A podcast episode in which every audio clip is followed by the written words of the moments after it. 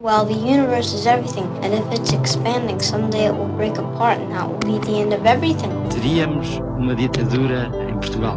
Capitalism is a form of religion. Foi como se soubesse que tinha nascido só. Did you fulfill all your desires? Para que serve o universo? When I was 18, I could do anything. O universo seria inútil. It's all over much too quickly. So, what's the answer? PBX, uma parceria Expresso Antena 1, com Pedro Mexia e Inês Menezes. Olá, este é o PBX Parceria Expresso Antena 1.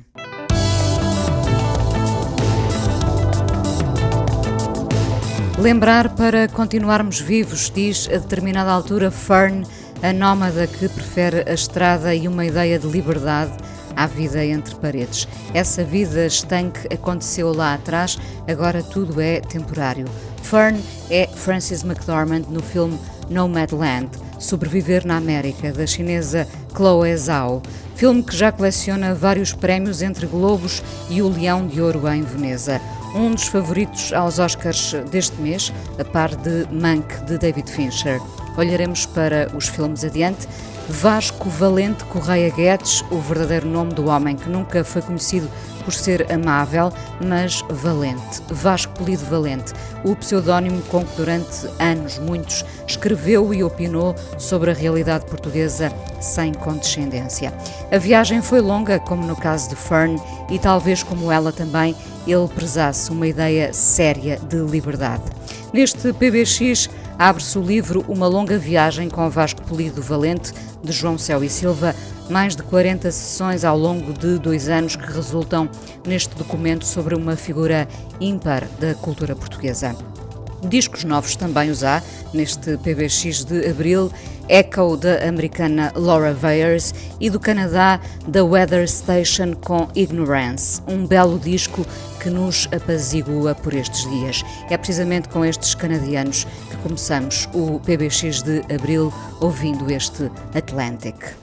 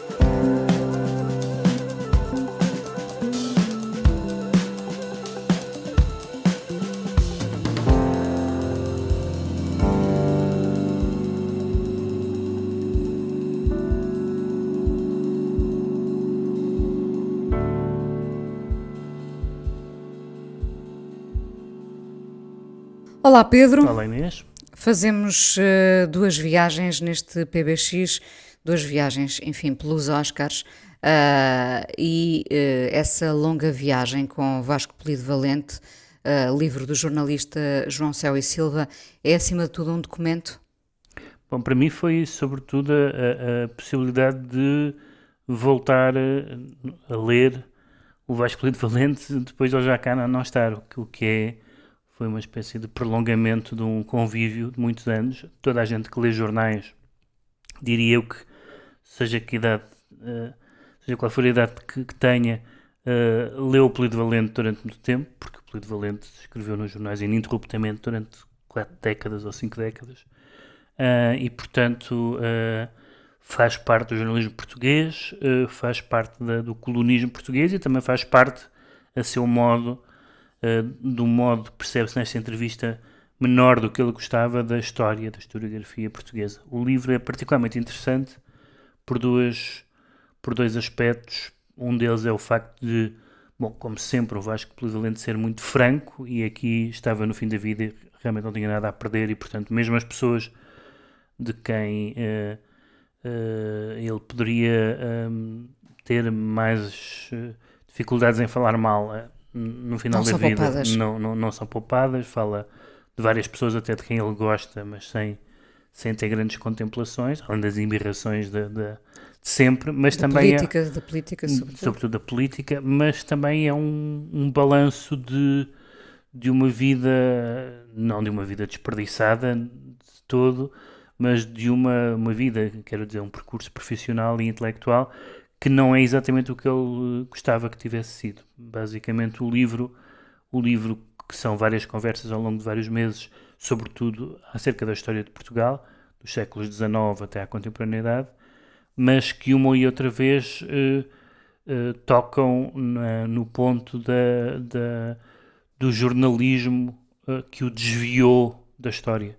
Ou seja, o que ele gostava era de escrever livros de história, daqueles livros aqueles tijolos que ficam, daqueles Densos, livros que fazem como, como, ficou a tese de doutoramento dele, O Poder e o Povo, sobre a Primeira República, mas ele gostaria de ter escrito uma história do Portugal, uma história do século XIX, uma história do Portugal contemporâneo e outras obras assim de mais fogo, e embora tenha livros de história, geralmente uh, coletâneas de ensaios ou ensaios curtos, mas aquilo que o notabilizou foram as crónicas de jornal. Que... É, no fundo, as crónicas de escárnio e mal dizer, não é? Porque porque também não era fácil hum. encontrar uh, o elogio. O elogio não, mas nem todas são de, nem todas têm só essa dimensão. Por exemplo, ele tem uma série de crónicas uh, de autobiográficas ou autobiográficas geracionais que não são apenas isso. Tem, tem uma tem um, um humor e uma, e um, uma particular forma de, de, nostalgia. Ele não era muito dado a nostalgias, é um. Parece ser, embora isso no fim da vida uh, percebe-se que isso nunca é bem assim.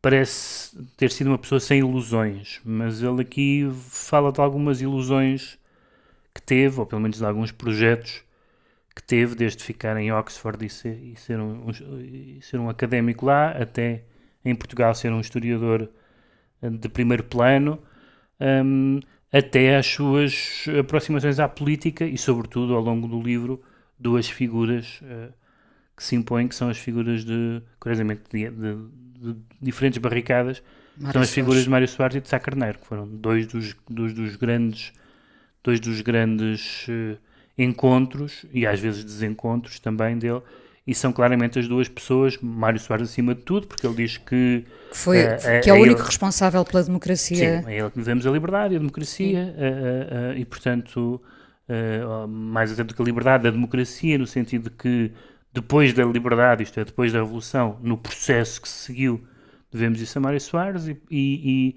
e o Sá Carneiro, porque estando ele próximo politicamente, tendo sido até secretário de Estado da Cultura, que é uma coisa quase inimaginável, imaginar o Vasco Lido Valente a lidar com encenadores e coisas do género. Um, uh, e, e, outras profissões do teatro e do cinema e das artes, coisas que ele seguia, como se sabe, com grande uh, entusiasmo.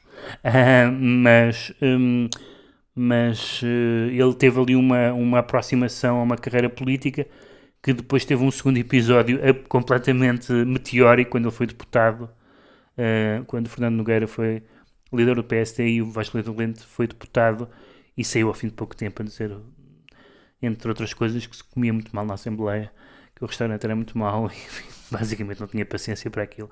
E portanto é uma, é uma, é uma figura que, que uh, sendo talvez um dos bom, sendo sem dúvida um dos dois ou três colonistas políticos mais marcantes do Portugal Democrático, juntamente, eu diria, com o, juntamente, eu diria, com o Vítor Cunha Rego e com o Nuno Bertoldo Santos, eh, e de outra forma com o José Cotileiro, na sua, no seu heterónimo, um, A.B. Cotter, um, diria que são os, as quatro figuras maiores da, da, da, da, crónica política e da crónica de costumes, também, em certa medida, já nos ressentimos dessa, dessa falta? Quer dizer, vamos lá ver, o mundo nunca acaba e há, continua a haver gente a escrever com, com, com interesse e com qualidade. O que eu acho que havia nestas pessoas era uh, uma. e que lhes dá um interesse acrescido de outras pessoas mais novas que são igualmente cultas e igualmente bons prosadores.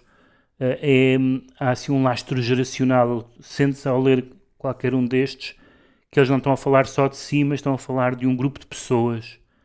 Uh, e o Vasco Polivalente, em particular, esteve muito ligado a, a variados grupos de pessoas particularmente talentosas nas suas passagens, ainda antes da imprensa diária e semanal, nas suas passagens pelo Tempo e o Modo e pela revista Almanac, onde ele se cruzou com, enfim, com toda a gente, o José Cardoso Pires, o Alexandre O'Neill, enfim, toda, toda, toda a gente, João, João Bernardo da Costa, todas as pessoas mais talentosas da sua geração, ou até da geração, em alguns casos, anterior, uh, e portanto, uh, quando, quando os lemos, não estamos, a, não estamos só a, a, a, ler pelo gosto do eu, mas também pelo, pela, pelo retrato de uma época. E, portanto, desse ponto de vista, eles próprios, fossem ou não historiadores, fiz, faziam histórias escrevendo sobre essa.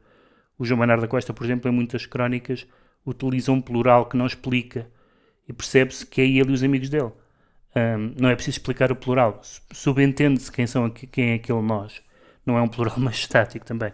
E portanto o livro é muito uh, interessante no sentido em que prolonga a presença do Vasco polivalente, a sua total falta de paciência para um, ilusões, mistificações, piedades. Uh, ele, por exemplo, conta várias conta a experiência, já, já o tinha contado muitas vezes, uh, noutras circunstâncias, quero dizer, uh, por exemplo, de, de ter estado uh, com, com esse grupo dos católicos progressistas e perceber que eles talvez continuassem progressistas, mas, mas católicos não continuavam de certeza. Portanto, sempre foi uma pessoa muito, muito lúcida uh, nesse, nesse sentido. E, com uma, e aqui o, o, o livro interessou-me também particularmente por causa da da questão da, da maneira como ele escrevia uh, e, e, da maneira extraordinariamente uh, metódica e organizada como ele escrevia, como ele, como ele disse aqui a certa altura, que era pensar, pensar por frases e não por ideias, uh, sendo que eram frases com ideias naturalmente, mas, mas praticamente ninguém pode escrever como o Vasco Valente, incluindo o Vasco Valente à primeira. Portanto, estas frases são frases pensadas. Claramente muito trabalhadas e essa ideia do frase a frase é muito quem, quem escreve nos jornais uh, provavelmente já, já, já se apercebeu disso, às vezes não é o tema, não é as ideias, não são as palavras, às vezes é a frase. É preciso, é preciso que as frases tenham, e as frases do Vasco Valente nesse sentido eram incomparáveis e portanto a, a entrevista... Claro que isso é muito mais fácil na escrita do que eh, em termos de oralidade, não é? Pensar as frases... Uh, uh... É, não Há casos, há muito poucos casos dos, das pessoas que escreviam muito bem, uh, colunistas muito bons que, que, falavam como escreviam. Eu só conheço um e não era português, não era português, já morreu, que era o Christopher Hitchens. É, é muito impressionante vê-lo em debates e ele fala como se estivesse a ler. Uh, as frases estão gramaticalmente corretas e eufónicas e tudo mais. O Vasco Polivalente notoriamente não falava bem uh, os programas de televisão, era muito arrastado, muito, muito trapalhão, não, não, era uma, não era uma figura televisiva, um, mas, mas esta capacidade da, da prosa nós provavelmente, quer dizer, a nossa geração ainda não terá essa distância, mas as gerações futuras que contactem com a prosa do Vasco Polivalente e não conheçam nada da realidade que o Vasco Polivalente está a descrever, tal como nós hoje lemos as farpas e não sabemos de que é que o Ramalho e o Essa estão a falar, aí é que vai ser a prova do algodão para saber quão durável é aquela prosa. Porque quando nós lemos uma coisa e aquilo é muito bom e nós não sabemos de que é que ele está a falar, uh, que pode ser o Padre António Vieira ou pode ser o, o, o, o Essa de Queiroz, não interessam quem são aquelas pessoas, não interessam quais são aquelas discussões. O Camilo tem um, polémicas absolutamente geniais em termos do uso de português e aquilo é sobre o quê? Não sei, não faço ideia. Um tema qualquer de um padre minhoto que escreveu umas memórias, não interessa nada. É a jubilação da prosa, o júbilo da prosa. E o, e o Vasco Polido Valente, com essa amargura, também tinha esse júbilo, também tinha essa. Uh, esse júbilo, não, não da sua visão de Portugal, que era geralmente uh, uh, magoada e decepcionada e, e às vezes azeda. Muito ácida, sim. Sim, mas, mas, mas dessa capacidade de. Aliás, dificilmente há, há pessoas que continuam muitos anos sem, sem isso acontecer, mas apesar de tudo, o Vasco Cleveland esteve ininterruptamente nos jornais durante décadas e décadas e décadas. Não é, não é muito fácil isso acontecer sem ter leitores, sem ter uma, sem ter uma marca muito, muito pessoal. E então foi, foi isso que me interessou mais, além da nostalgia que eu já conhecia dele, ou, ou melhor, da, da, da mágoa por não ter deixado a obra uh, de historiador que ele gostava de ter deixado, porque diz o jornalismo distraiu-me, o jornalismo dispersou-me. E garantiu-lhe também, provavelmente, a subsistência, pois, não é? E, mas também lhe pode ter garantido a posteridade. Ou seja, imagine-se que o Vasco Levente tinha sido um historiador, tinha todas as condições para ser um historiador marcante. Mas, mas não sabemos se seria um historiador marcante. Como eu digo, há vários livros de Vasco Levente que são importantes, e sobretudo esse sobre, sobre a Primeira República. Mas estamos a discutir entre o, o incerto e o certo. O certo é que ele é um dos prosadores da imprensa mais importantes do século XX português, isso de certeza absoluta. Um, uh, eh, será que se não tivesse perdido, entre aspas, tanto tempo a escrever sobre Teria sido um remodelações genial historiador. Não sei, é possível. Uh, certamente que ele utilizou abundantemente o seu conhecimento do século XIX para analisar o século XX. Era, aliás, um dos tiques que às vezes lhe censuravam, era que para ele isto, no fundo, era sempre uma repetição do que, do que já tínhamos visto uh, com, com o Duque de Palmela, ou seja, com quem fosse.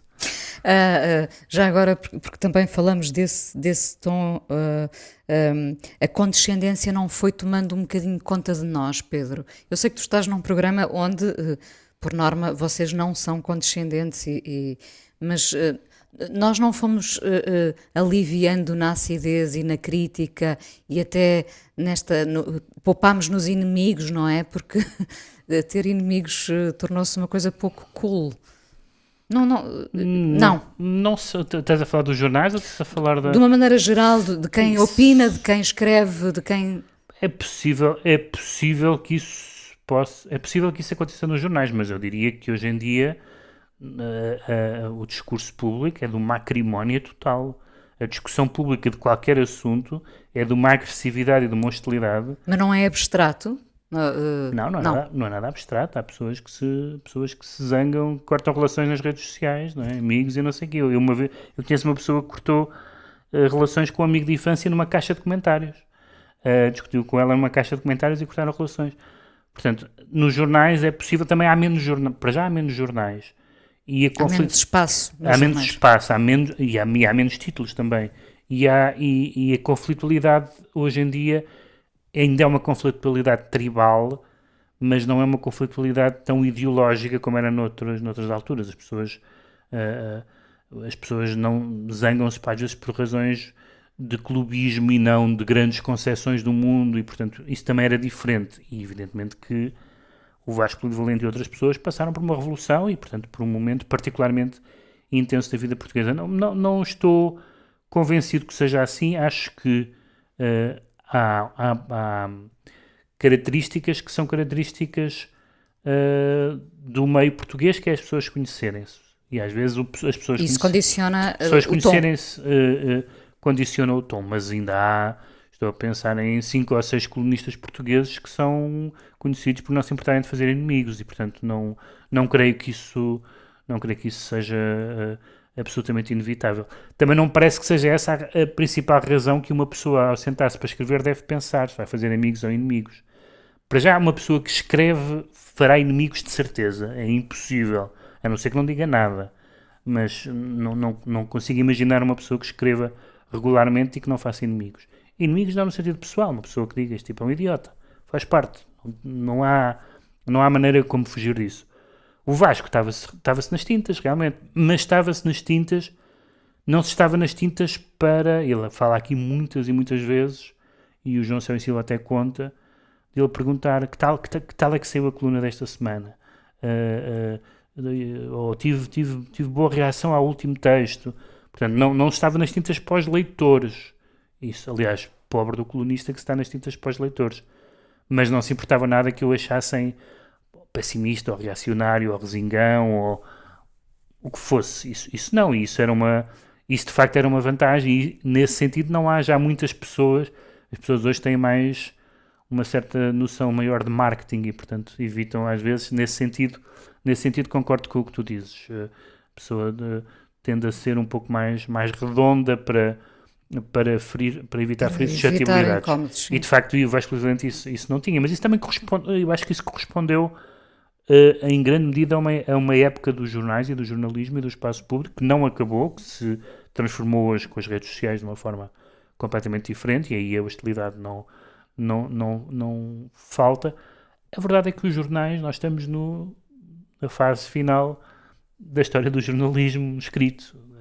Final, no sentido que vai acabar de vez, mas os jornais hoje, hoje em dia há pessoas que nós podemos até dizer cultas e informadas que não leem um jornal. Mas, ah, mas, leem online. Não, que não leem um jornal. Conheço muitas pessoas que eu, sem dúvida, diria que sabem o que se, o que se passa e que são cultas, no sentido um pouco amplo do termo, que nunca leem um jornal. Não leem uma vez um jornal durante o ano. Vão uns links e, portanto, isso é um ecossistema cultural todo diferente. Há um, no século XIX, o Kant dizia que o, que o, que o, que o jornal era o, era o a oração era a oração uh, matinal do homem moderno, era comprar o jornal. No século XVIII uh, e, e, e, no século XIX e no século XX, uh, o jornal fazia parte de tudo, da discussão. De, de... Mas no século XXI a oração matinal passa por abrir as redes sociais. Também. Pois, passa, pela, passa pelas, várias, pelas várias formas de, de estarmos na, na, na, no digital, na internet, com certeza. Mas, e portanto, nesse sentido, estas figuras também têm um peso acrescido, porque nós temos a sensação que são, de certa forma, as últimas, não, são os últimos colunistas. Os jornais em que eles escreveram não foram os últimos jornais que existiram, ainda existem jornais, ainda existem colunistas e cronistas, mas é um mundo que está a mudar, como é absolutamente fatal, que é mais ou menos como, como o, o, o cinema mudo ou, ou, ou o surrealismo, a coisa do género. São coisas que foram muito importantes, a certa altura já são apenas uma fase ou um eco ou uma. já não são o que foram no seu período próprio. Uma longa viagem com Vasco Polido Valente, de João Céu e Silva, edição da Contraponto, destaque do PBX de abril. E de volta a esse disco belíssimo dos Weather Station, Ignorance, uh, poderá ser um dos discos do ano. Vamos ouvir outra das canções, Separated. Separated by all the work we had. Separated by all the arguments you lose. Separated by all the things you thought you knew. Separated by all the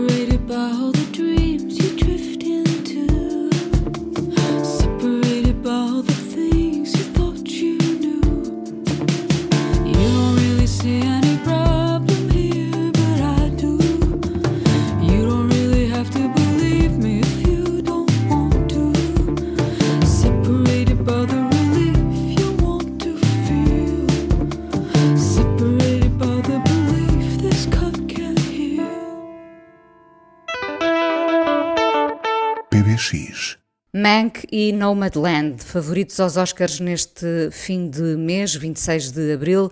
David Fincher e Chloe Zhao neste duelo, eh, ela já apontada como favorita, eh, tal como Frances McDormand, um, fortíssima candidata ao Oscar de melhor atriz. Será que David Fincher vai sair de mãos a abanar desta cerimónia? Eu acho que vai sair de mãos a abanar porque escolheu mal o ano para fazer este filme. Pensei que isto é um filme que uh, já existe em projeto há, há, há, quase tantos anos como o Fincher tem de vida, porque era um, era um, um argumento do pai, Jack Fincher. Um, e eu acho que em grande medida o argumento é o mais forte do filme. Uh, mas é um. E, e tem, tem, tinha tudo para ser um, um filme vencedor dos Oscars, porque é uma celebração de Hollywood, enfim, uma celebração com alguma ambiguidade sobre a maneira como as coisas funcionam em Hollywood. Mas com algum glamour Mas também. com algum glamour e com alguma... Uh, e com alguma noção daquela... Aliás, uma das coisas que me impressionou no, no, no Mank foi a quantidade de conhecimento histórico de Hollywood que pressupõe no espectador. Uh, eu diria que uma pessoa que não tem algum conhecimento sobre a história de Hollywood não vai perceber dois terços do filme, porque há ali uma logo a, logo a cena do, dos, dos argumentistas, que são todos argumentistas famosos, e há uma grande diferença entre as pessoas saberem quem são aqueles argumentistas e não saberem. Um, e portanto, o filme pressupõe imenso sobre a, sobre a cultura cinematográfica dos espectadores. Mas é um filme fora de fora de época, fora de época, isto é, fora de Realmente ano. fora de época também. É fora de época no sentido em que fala de uma, de uma época do tempo dos grandes estúdios e, e em particular das, das várias polémicas à volta da, do Citizen Kane, quem é que o escreveu, quem é que é o verdadeiro autor, enfim, é uma polémica que vem há muitos anos, desde um famoso uh, uh, longo texto e depois livro da, da crítica da New Yorker, Pauline que, chamado Raising Kane, que discutia esta tese de que o Herman Mankiewicz um, é que era o, é que era o verdadeiro uh, autor do Citizen Kane um, e, uh, portanto, irmão do Joseph Mankiewicz, mais conhecido como cineasta, uh, e, e que o Orson Welles, no fundo, como mantendo uma longa tradição da história de Hollywood, se aproveitou do talento de um argumentista e, uh, e, e, ficou com os louros de uma obra que é de muita gente, incluindo o diretor de fotografia, incluindo uma série de outras pessoas que, que trouxeram coisas ao filme que o fizeram tão importante. Portanto, o filme é um filme revisionista nesse sentido.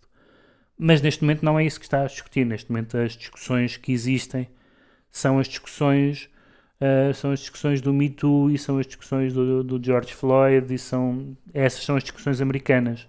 Um, portanto, e praticamente todos os outros filmes, praticamente não direi, mas muitos dos outros filmes têm alguma coisa a ver ou com isso ou com, uh, ou com a discussão política americana o, o, o Chicago 7 tem isso, evidentemente o Judas and the Black Messiah, os Black Panthers, o Nomadland uh, e o Minari tem essa ideia dos ou dos nómadas ou dos imigrantes e portanto uma série de... E essa ideia, como o próprio título diz, do filme Sobreviver na América, uhum. não é? Uhum. Uma ideia de sobrevivência, não é? E enquanto a de facto há política, no, há uma política no, no, no Mank, mas é, mas é do, do, tempo anterior à feitura do Citizen Kane. Ainda por cima, eu li várias coisas sobre, sobre o filme. Do ponto de vista político, aquilo não bate nada certo. Há uma, o, o argumento, quer dizer, não bate certo do ponto de vista histórico, quero dizer.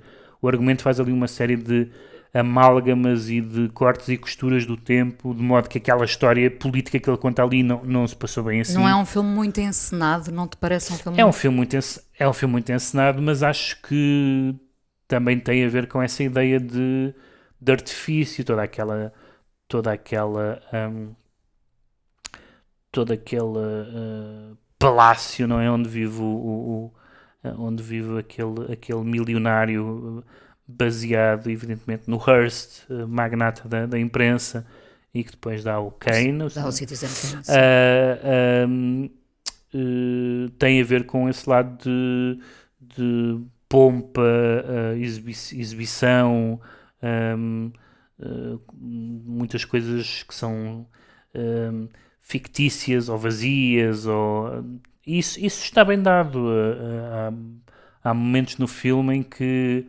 uh, um, a dúvida da personagem do, do Mank, interpretada pelo Gary Oldman, é saber se, se aproveita aquilo ou se, ou se destrói aquilo enquanto argumentista. Isto é, portanto, se, se entra no jogo e é simplesmente mais um bobo da corte de milionários e de, e de celebridades e de beldades ou se, ou se tem uma consciência de que aquilo é uma, uma máquina de propaganda e uma máquina de mistificações, e nesse sentido o papel da Amanda Seyfried é, é particularmente uh, bom porque é, porque é alguém que uh, uh, é uma jovem atriz que claramente se aproveita disso, mas também está consciente disso, e o papel é, é, é, é bastante. está bastante bem feito e Está bastante bem pensado, mas, mas, é um filme fora de época. É um filme de época fora de época. É um filme de época fora de época, é uma boa, uma boa descrição. Uh, eu, eu aposto, porque eu fiquei, fiquei verdadeiramente fascinada pelo Nomadland, uh, uh, parece-me, por todos os motivos, pelo facto de ter uma realizadora mulher chinesa, por ter a, a Frances McDormand no seu esplendor, Uh, vejo como eh, favorito, não é? Aliás, como, como indicam já os, os Globos de Ouro. Uh, talvez o, o, Gary Oldman, eu gostava que ele ganhasse um Oscar só para perceber que, que tipo de discurso pode fazer um rebelde, não é? Uhum. Como ele. Uh, dos outros filmes que tu viste, eu, eu, tu viste o, o, o, Father the Father viste em, em, em peça, não sim, foi? Sim, eu vi, eu, eu, tinha lido a peça, a peça que é uma peça francesa, do Florian Zeller, que aliás é o realizador, ele adapta a sua própria peça para cinema, uh, e tinha visto a versão uh, teatro cá no Teatro Aberto com o João Perry.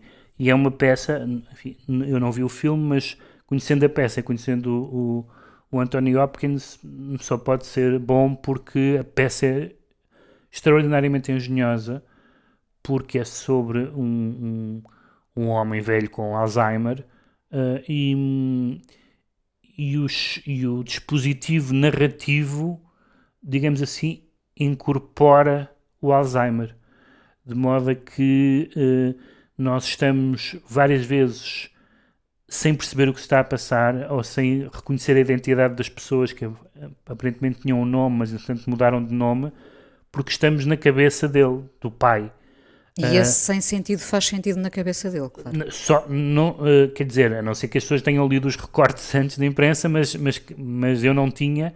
Por acaso eu tinha porque tinha visto, tinha visto a peça, uh, tinha lido a peça, mas quando li a peça, só a certa altura é que me apercebi do, daquele esquema. O esquema é que a própria sequência de acontecimentos mimetiza a confusão de uma pessoa que se está a esquecer de tudo e por isso aquilo à altura não se percebe nada, mas depois percebe-se tudo porque nós entramos, ah, ok, é como aqueles filmes em que de repente há um sonho e nós percebemos, ou há um flashback, eh, e nós percebemos que é um sonho ou que é um flashback, e então primeiro ficamos confusos, mas depois percebemos o, o que está a passar. E, e aqui é assim, é, um, é, um, é uma peça poderosíssima, é uma peça, no certo sentido, é uma peça de teatro comercial, não é uma peça particularmente sofisticada, muito menos vanguardista, mas é uma peça muito engenhosa na, na, na construção. Portanto, é o, é o lado mais vida privada da, destes filmes. Eu, eu, não vi o Nomadland ainda, mas vi o, o, o, Sound of Metal, que é um filme muito uh, sui generis, que eu, que eu esperava que fosse. Uh, uma coisa que tem algum interesse, mas, mas não demasiado, mas não é bem isso. Eu achava, portanto, é sobre um baterista que fica surdo, vai ficando surdo, e que fica mesmo. Um, e eu pensei que fosse uma daquelas histórias americanas de triunfar sobre a adversidade e tudo isso. E a certa altura o filme parece que é isso. O que não tem nada de mal, há ótimos filmes sobre isso, mas isso tem sempre um lado sentimental e um lado um pouco previsível. Mas depois o filme é uma coisa bastante diferente que é sobre uh, uh, uma ideia, de certa forma, pouco, americana, se é que se pode dizer assim, que é não ultrapassar a, diversidade, mas saber viver com ela. E isso é uma ideia particularmente forte e o Riz Ahmed, o ator, é, é, é, particularmente bom. E os outros atores todos, os secundários, aliás, há um, há um uh, ator nomeado para melhor ator secundário, que é mesmo uma pessoa ligada à, à, à, à linguagem, a linguagem gestual e que tem experiência nessa, é ator, mas também tem experiência nesse mundo. E é um filme muito particular da maneira como, para já, essa ideia é interessante de um, de um músico a ficar surdo, não é? Uh, e, portanto, uh, o seu, a sua relação com os sons a desvanecer-se. Depois, uma parte no meio previsível, que é a recuperação, e depois, progressivamente, ele a perceber que nós, é um pouco como o Alzheimer, de outra maneira, é nós perdemos capacidades, algumas recuperam-se, outras não se recuperam. As que não se recuperam, não deixamos de ser pessoas por causa disso. Uh, ah, um, e encontra-se novas maneiras de viver por, uh, mesmo assim. E, e, nesse sentido é um filme inesperadamente forte. Não é um filme para estar nos, nos oito melhores, mas dos que eu vi, nenhum deles é talvez o Mank, é um filme mais clássico.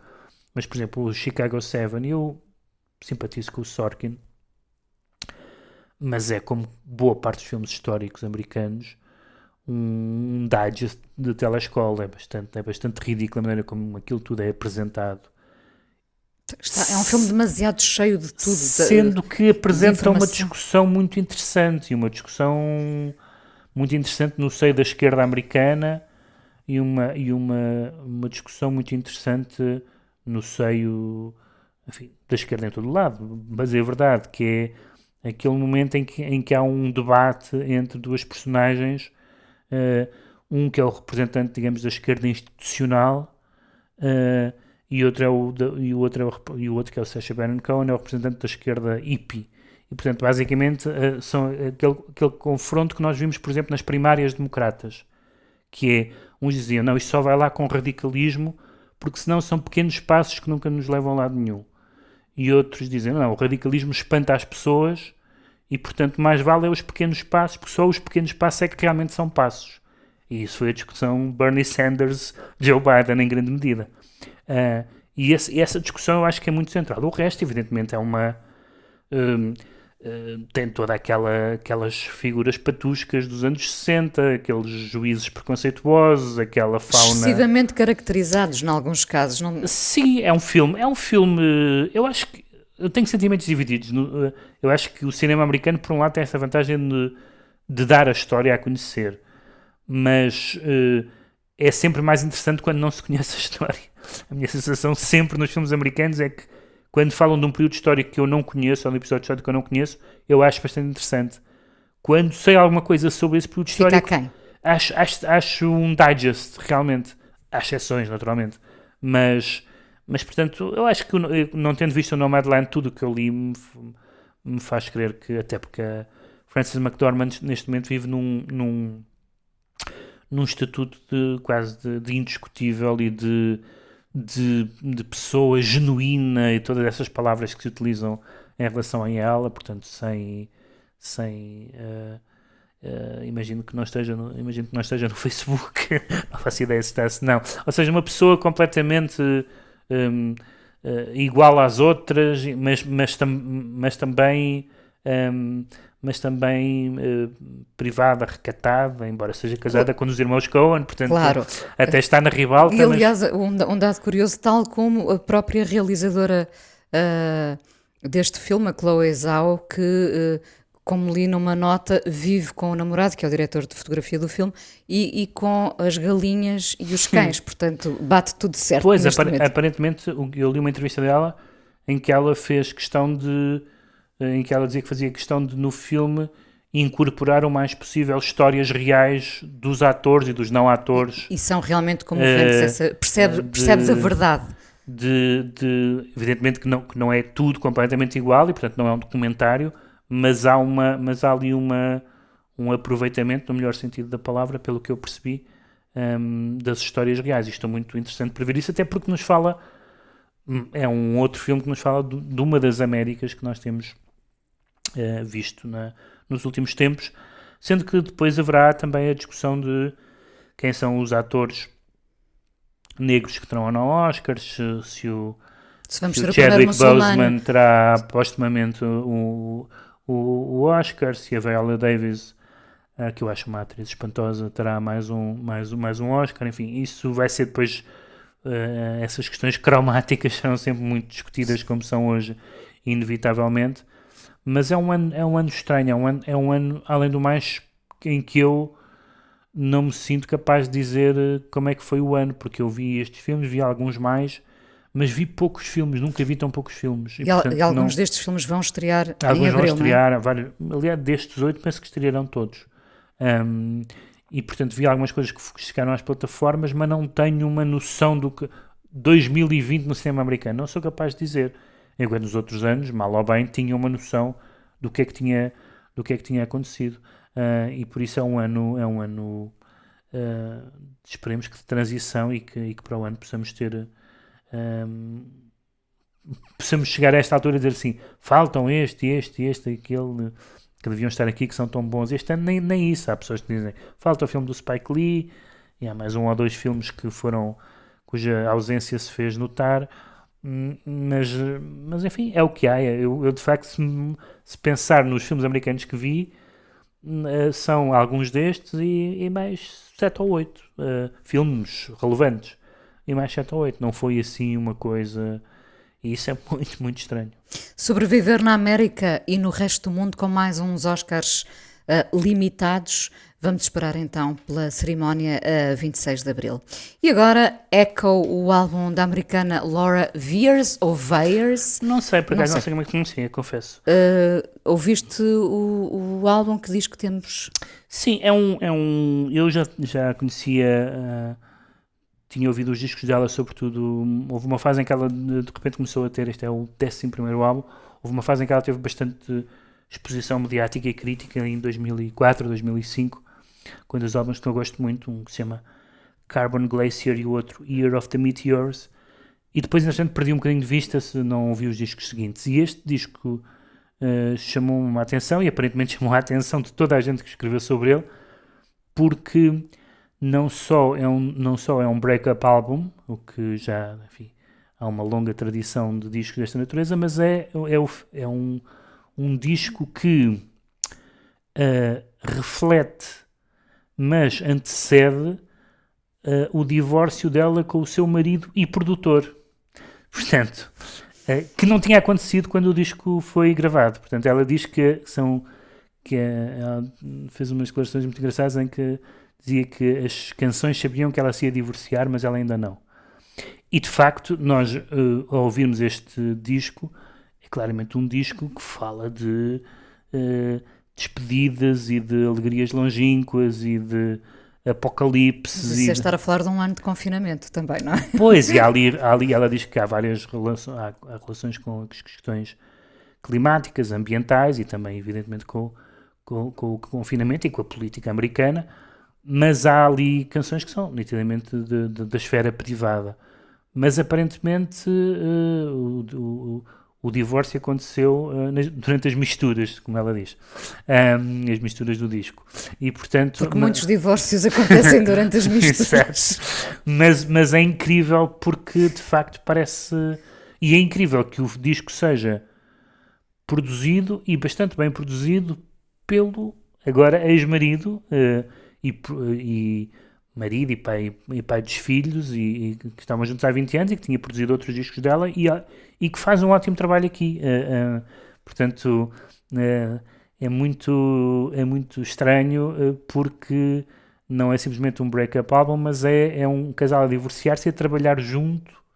A trabalhar, e a não a trabalharem juntos, o seu trabalho. A não comprometer o seu trabalho e ele a fazer ele, ele a dar um contributo importante para estas canções. As, as canções, como as canções todas dela que eu conheço, dos álbuns que eu vi, são sempre muito, muito uh, literatas, muito, com, sempre com umas imagens e com umas palavras. Dá-me a ideia que às vezes escrevo com um dicionário de sinónimos ou de, ou de palavras raras, porque de vez em quando escolho uma palavra realmente muito, muito estranha, muito afastada da linguagem comum, mas que depois, quando se vai ver o que é que ela quer dizer ou, ou, ou se aquilo é uma alusão aqui, aquilo faz todo o sentido e, portanto, é uma tem ali uma técnica, tem uma oficina de escrita uh, uh, interessante e também tem aquilo que, que eu li, que alguém chamava uma inteligência emocional, também parece que, era um, que é uma um pouco como a Susana Vega, uh, um pouco como a Susana Vega em tudo, ou seja, um pouco como a Susana Vega na inteligência emocional, na oficina e numa certa distância. Só que agora não está a contar histórias inventadas. Uh, Enfim, há umas canções que não são sobre isso. Há uma, há uma canção muito bonita que é uma elegia ao, ao Richard Swift, que, que, que, morreu o ano passado, não foi? Há dois Ou anos. Há dois anos. Um, mas é, uma, mas é uma, um, disco uh, particularmente. Uh, é um disco ser, musicalmente sereno, mas depois as palavras não, não são nada sereno, não são nada serenas e, é, e eu gosto muito dessa ideia da, das canções ou os poemas ou seja o que for saberem mais do que, do que sabe o sujeito eu, achei imensa achei imensa graça achei muito interessante ela dizer as canções já sabiam que eu me ia divorciar um, e, nós, e nós sentimos isso a canção que eu escolhi chama-se Freedom Feeling e é, e é uma das muitas canções que jogam aqui com paradoxos, que é a liberdade é boa, mas também, sobretudo quando a desejamos. Mas é? também pode ser a eh, mas também liberdade pode ser a solidão, a solidão é uma forma de liberdade ou não, ou, ou se calhar não é, enfim, são, são é um disco o que nos que remete eu... também para o Nomadland, até que uhum. ideia, eh, até que ponto aquela ideia de liberdade não é também um caminho absolutamente solitário, uh, faz sentido quando o desejamos, enfim. É. Sendo que depois ela, ela, já depois dela própria saber, e não só as canções, que se ia divorciar, ela, ela uh, gravou uma canção que não está no álbum, que eu devo dizer que não, ainda não ouvi, e que se chama muito diretamente I Was a Fool. Portanto, há aqui recriminações no ar e, e arrependimentos, enfim, 20 anos não são 20 dias. Um, e, e, é um álbum, não é um álbum extraordinário, como acho que, que esses dois de, de há 15 anos eram mas é um, mas é um álbum muito sofisticado no, no, no sentido nada pretencioso da palavra. Vamos ouvir então o Freedom Feeling.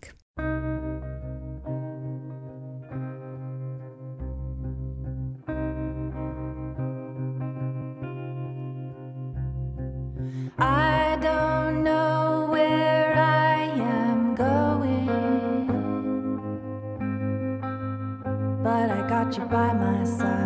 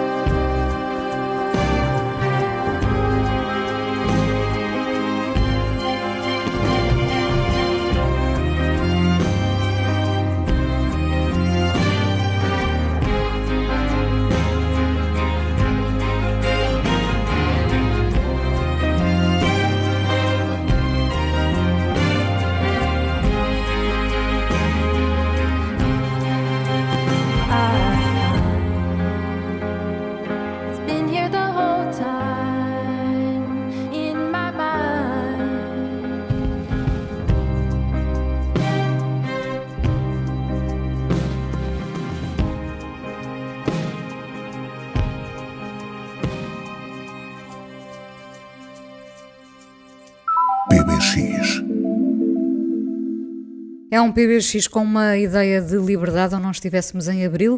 Até de manhã é um dos temas novos do álbum de estreia de Hélio Moraes, a solo, Hélio Moraes dos Linda Martini e dos Paus. Trouxe Xana dos Rádio Macau para cantar este Até de Manhã. O álbum do projeto Moraes, neste caso Moraes com U, sai também este mês. Vamos então ouvir Até de Manhã.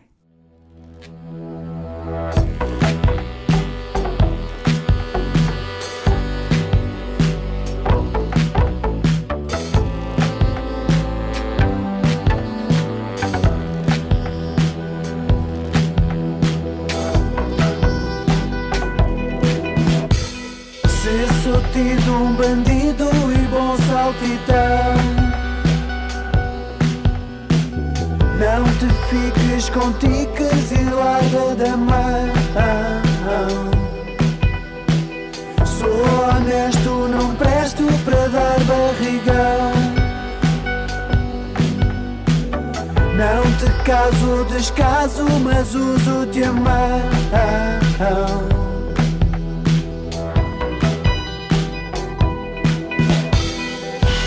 esperas que faça café pela manhã? Há biscoitos em casa da tua irmã. Água renda sozinha, não vou ser mamã. Não te cozo as meias, não sou artesã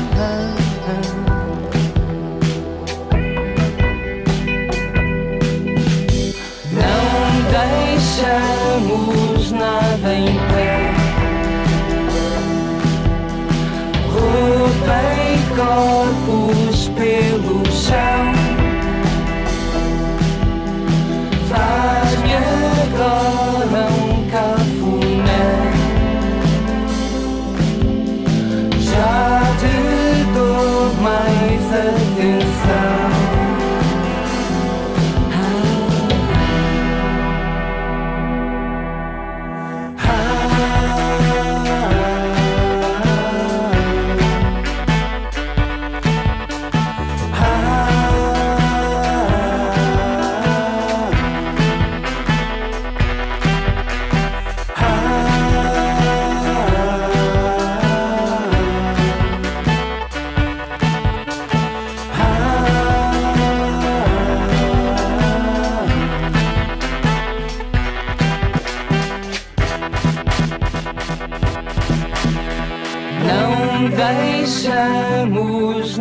Nada.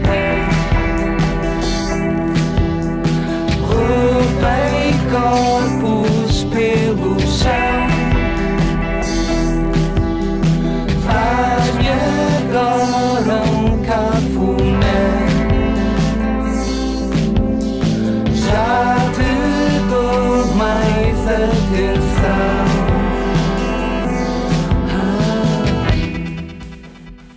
Pedro, e do tempo em que havia PBX, eh, 20 anos não são 20 dias, mas passaram 20 anos também sobre o Dry, Sim. não é? De PJ Harvey.